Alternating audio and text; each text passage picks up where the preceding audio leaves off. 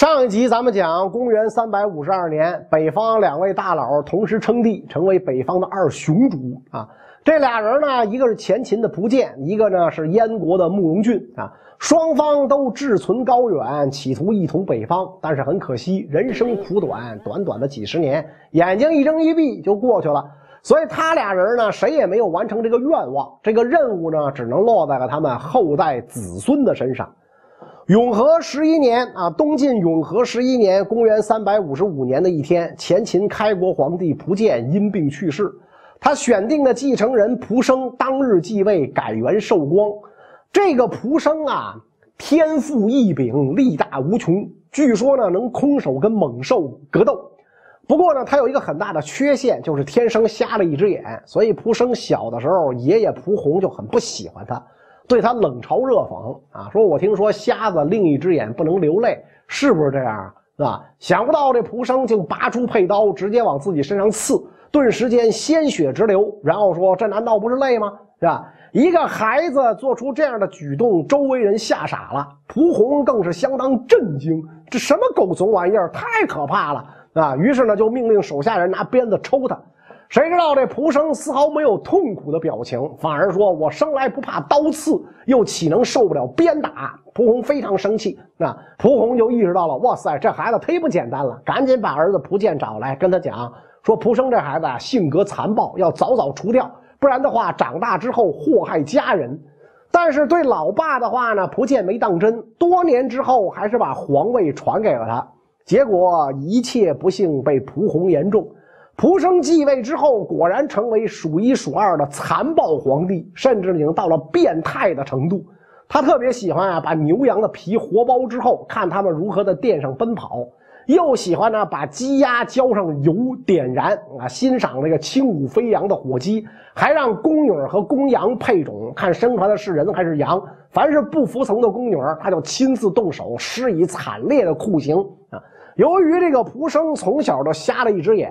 所以他对什么残呐、缺呀、少啊这些字儿非常敏感。有一次太医给他看病开方子的时候呢，加了一些人参。蒲生看完方子呢，嫌那个加的人参太少啊，结果这个太医就回了一句说少点啊也够用了啊。此话一说，蒲生敏感的小神经立刻紧绷，是吧？说太医在讥笑自己的眼睛啊，下令把太医眼睛挖掉，然后斩首啊。大家害怕极了，从此之后，宫里上下说话都格外谨慎，再谨慎。即便如此，也仍然不敌皇上阴晴不定的性格。有一次，皇上上朝，随手抓住一个大臣就问：“啊，我是什么样的天子？”这大臣一听。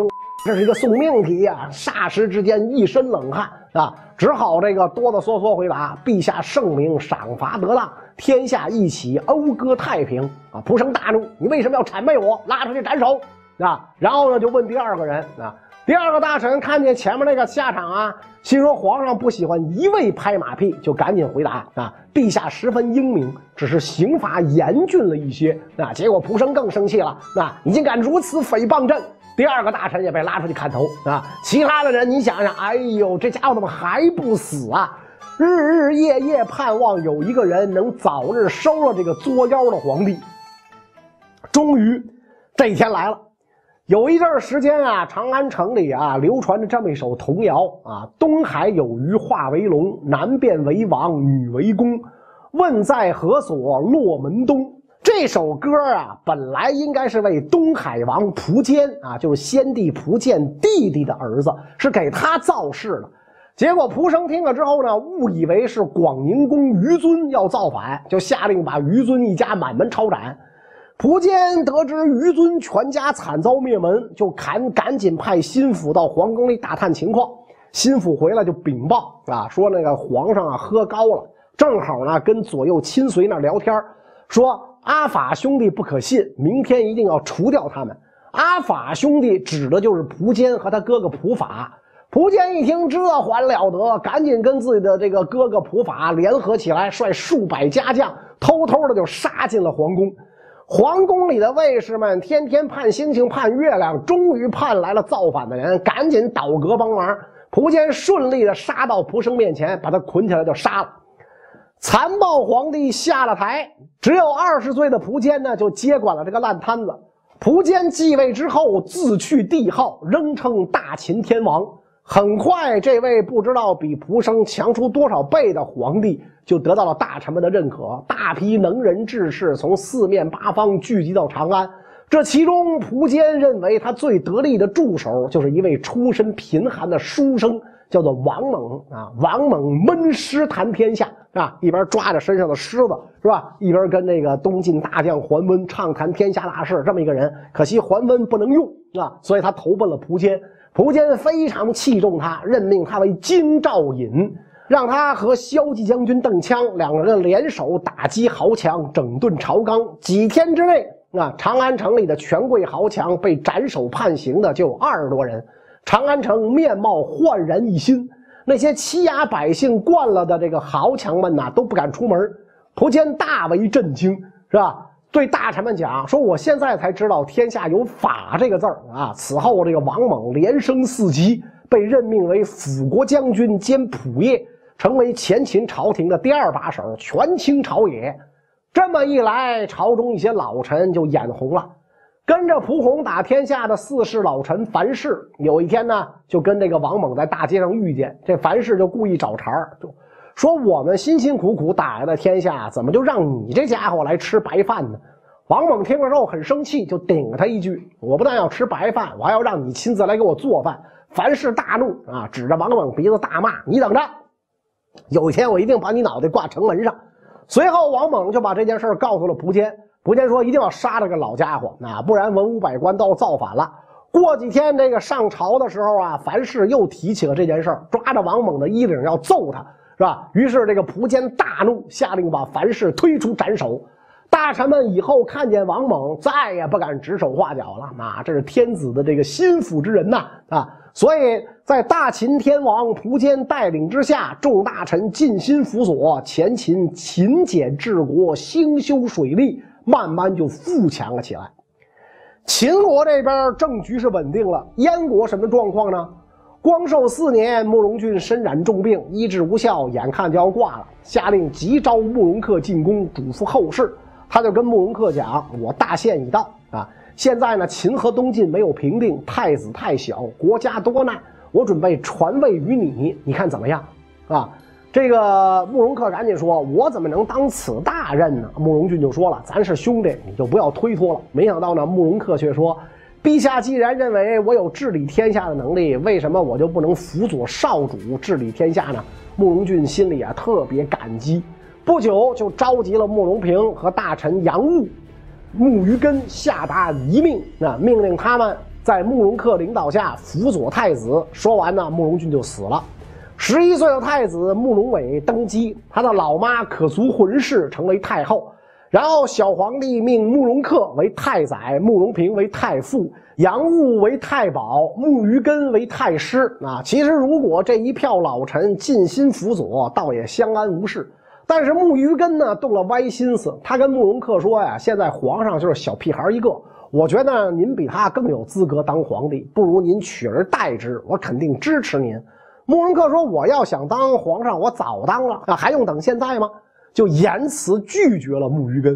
慕于根一看跟慕容恪不是一路人，就干脆跑到太后可族浑氏那儿吹风，是吧？说这个慕容恪跟慕容平有心造反，让太后发兵捉拿二人。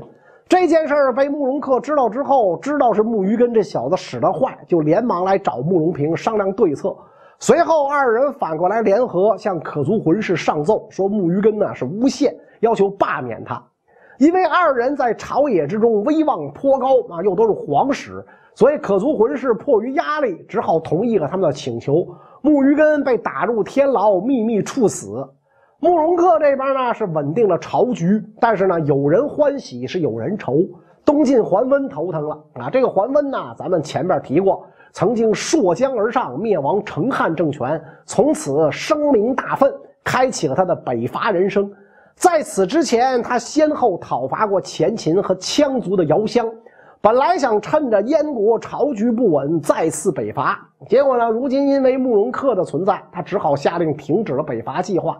他很清楚，慕容恪不死，北伐不能成功，说不定这个燕国还会南下。所以为了抵御前燕可能的进攻，桓温上书要求迁都洛阳，以方便打仗。可你说这个时候，你让偏安一隅的东晋小朝廷迁都到战乱的中原，根本是痴心妄想。大臣们心说了。我们没事跟这喝喝小酒，做做歪诗多好，干嘛非要冒着危险迁都？所以桓温的想法呢就被驳回了。东晋迁都魏国这个消息却给慕容恪提了个醒，他觉得洛阳这个战略位置非常重要，一旦东晋加强防御，对自己没好处。于是呢，打算先发制人。和慕容垂率领数万精兵突袭洛阳。这慕容垂呢，是慕容晃第五子，自幼随父征战，才兼文武，也是一等一的大将。经过数日混战，前燕终于在付出巨大代价之后拿下了洛阳。随后，慕容恪、慕容垂趁势挥兵西进，大举进攻前秦。好在这个时候，苻坚已经上台，率领全部兵力死守关中。慕容恪一见前秦防御严密，没有攻破的可能，就收兵回了邺城，继续攻打东晋，派兵进攻襄阳。可是呢，就在燕军刚杀到襄阳城下的时候，传来了一个很不好的消息：慕容恪病危，燕军只好匆匆回国。半路上呢，被晋军追击，部队呢遭到了损失。这是慕容恪掌权时期前燕唯一的一次战败。很遗憾，慕容恪最终还是咽下了一口气儿。他一死，被前燕压制的喘不过气儿来的东晋和前秦终于能直直腰了。随后，皇上慕容伟真正开始掌权，封慕容垂为大司马，辅佐自己。可是这么一来呀，太后可族浑氏开始不乐意了。为什么呢？这个可族浑氏跟慕容垂的老婆段氏有过节啊，他就心说啊，那，如果这段氏跟她老公吹耳边风。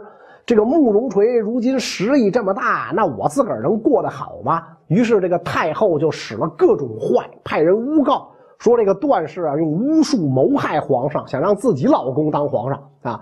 皇上这个对自己老妈的话怎么也得信，所以呢，段氏被抓进大狱。可族浑氏想让他诬陷慕容垂以绝后患，就对他严刑拷问。但是段氏跟慕容垂夫妻这感情很深。怎么也不说话啊！最后呢，冤死狱中。段氏这一死，可族浑氏就害怕了。哎呦，我把慕容垂他老婆给弄死了，他会不会报复我？所以就极力啊跟儿子讲啊，说你爹在世的时候啊就一直很讨厌慕容垂，你怎么能对这样的人委以重任？然后太傅慕容平也蹦出来在旁边附和说，大司马一职执掌全国兵权，应当给最信任的人。皇上，您有这么多亲兄弟，干嘛不选一个能干的，授予他大司马职位呢？皇上一听，我爹和我叔爷爷说的有道理啊，所以最后呢，就把大司马从慕容垂身上薅下来，给了自个儿的兄弟慕容冲。慕容冲当时只有八岁，你想这八岁的孩子能懂什么呀？那所以呢，最终呢，就交给了慕容平代为掌管。也就是说，此时前燕朝政就落到了可族浑氏和慕容平的手里。这个消息啊，让远在东晋的桓温乐得鼻涕泡都快冒出来了。他马上又拾起搁置多年的北伐计划。事不宜迟，很快桓温带着弟弟桓冲和五万大军向前燕发起东晋历史上规模最大的一次北伐。晋军一路北上，气势如虹，所向披靡。但是。战线一长，就遇到了一个问题：军粮开始供应困难。桓温说：“不要紧啊，让人在黄河和汶河之间挖了一条三百里的运河，军粮由此从健康运往前线。”大家都对这种补给方式很担心，万一被燕军偷袭了粮道，那前方作战将士可就要喝西北风了。但是桓温非常有信心，说：“如今慕容恪已死，慕容垂又遭疏远，前燕早已无人，不用害怕。”事情发展果然不出桓温所料，桓温部队一口气直接杀到了离邺城只有三百里的坊头。然而，燕国太后可族浑氏和慕容平一点辙都没有，朝廷上下决定赶紧向前秦求救，许诺事成之后割让虎牢关以西土地给前秦。然后就收拾收拾东西，准备全体颠了。不行，回辽东吧。消息传到慕容垂的耳朵里，听说桓温打来，皇上要卷铺盖卷撒丫子，赶紧进宫向慕容伟请战，说：“皇上您别着急，晋军主力是步兵，咱们有的是车马。您给我一次机会，就算打了败仗，您再跑，他们也追不上。慕容伟说：“那行吧，死马当活马医吧。”就同意了。随后，慕容垂带着弟弟慕容德率五万人马抵御晋军。恰巧半路上呢，遇上了前秦派来的两万骑兵，兵合一处，在坊头扎营。此时，桓温根本没有把慕容垂放在眼里，下令兵分多路向慕容垂进攻。慕容垂集中手头骑兵，专门伏击千余人一组的晋军，打了就走，反正敌人也追不上。几次下来，晋军连吃败仗，桓温就懵了，根本摸不清慕容垂的路数。就在他没醒过味儿的时候，粮道又被慕容德袭击。没过几天，桓温的部队吃不上饭喽，只好下令烧光辎重，连夜撤退。燕军取得了意外的胜利，精神大振。慕容垂手下都请求立刻追击晋军，只有慕容垂不慌不忙，啊，跟大家讲，敌人现在肯定会害怕我军追击，所以会日夜兼程逃跑。咱们呢不着急，啊，就在他们屁股后边慢慢跟着，等他们跑累了再打不迟。于是他和慕容德率八千骑兵，沿着晋军撤退的脚印慢慢溜达，啊。先前咱们讲，桓温的主力是步兵，两条腿儿怎么也跑不过人家四个蹄儿。所以虽然晋军不眠不休，一口气撩了七百里，都累成狗了，还是让慕容垂追上。就这样，八千燕军竟然消灭了敌人三万多人，最后只有一万多晋军从鬼门关里跑了出来。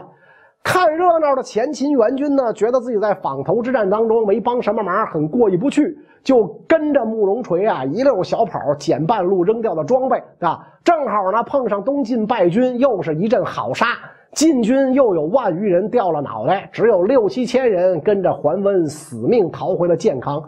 慕容垂因此一战成名，成为鲜卑族的大英雄。这么一来，太傅慕容平马上感觉自己的地位出现了危机，就处处给自己这位老侄儿啊小鞋穿，不给立功将士发奖金。慕容垂又又生气又伤心，和慕容平在宫殿里就大吵起来，触怒了垂帘听政的可族浑氏。可族浑氏本来就不待见慕容垂，和慕容平一商量，就准备呢这个布置阴谋处死慕容垂。消息走漏到慕容垂耳朵里边，手下大将就催促慕容垂应该先发制人，除掉握有兵权的慕容平。可是慕容垂认为宁可自杀，也不能骨肉相残。咱们前面看的这个其他这些小国家骨肉相残的事儿太多了啊！大儿子慕容令看出了慕容垂的心思，就说呢：这次啊，太傅恐怕要动真格了，咱们不如先逃到龙城，占据一方，等着皇上醒悟。如果皇上不醒悟啊，咱们呢也可以把守龙城天险以自保。这个主意如何？慕容垂觉得儿子的意见非常可取，就采纳了他的建议，带着追随者呢往龙城方向逃跑。结果千防万防，是家贼难防。到了邯郸，慕容垂的小儿子起了悔意，偷偷的返回邺城，向慕容平告发亲爹要谋反啊！也不知道一个爹生的怎么差距就这么大。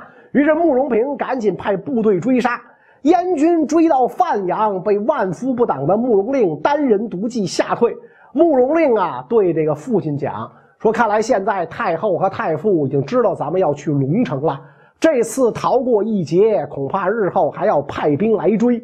燕国呀是不能待了，不如咱们去投奔秦国吧。”慕容垂也苦于天下之大，无处容身啊，就只好感叹：“只能这样了。”于是把马蹄和车辙印儿都抹掉，改穿老百姓的衣服，从小路悄悄南下，就逃奔了前秦。那么前秦能不能接纳慕容垂父子二人呢？关于这个内容，咱们以后再说。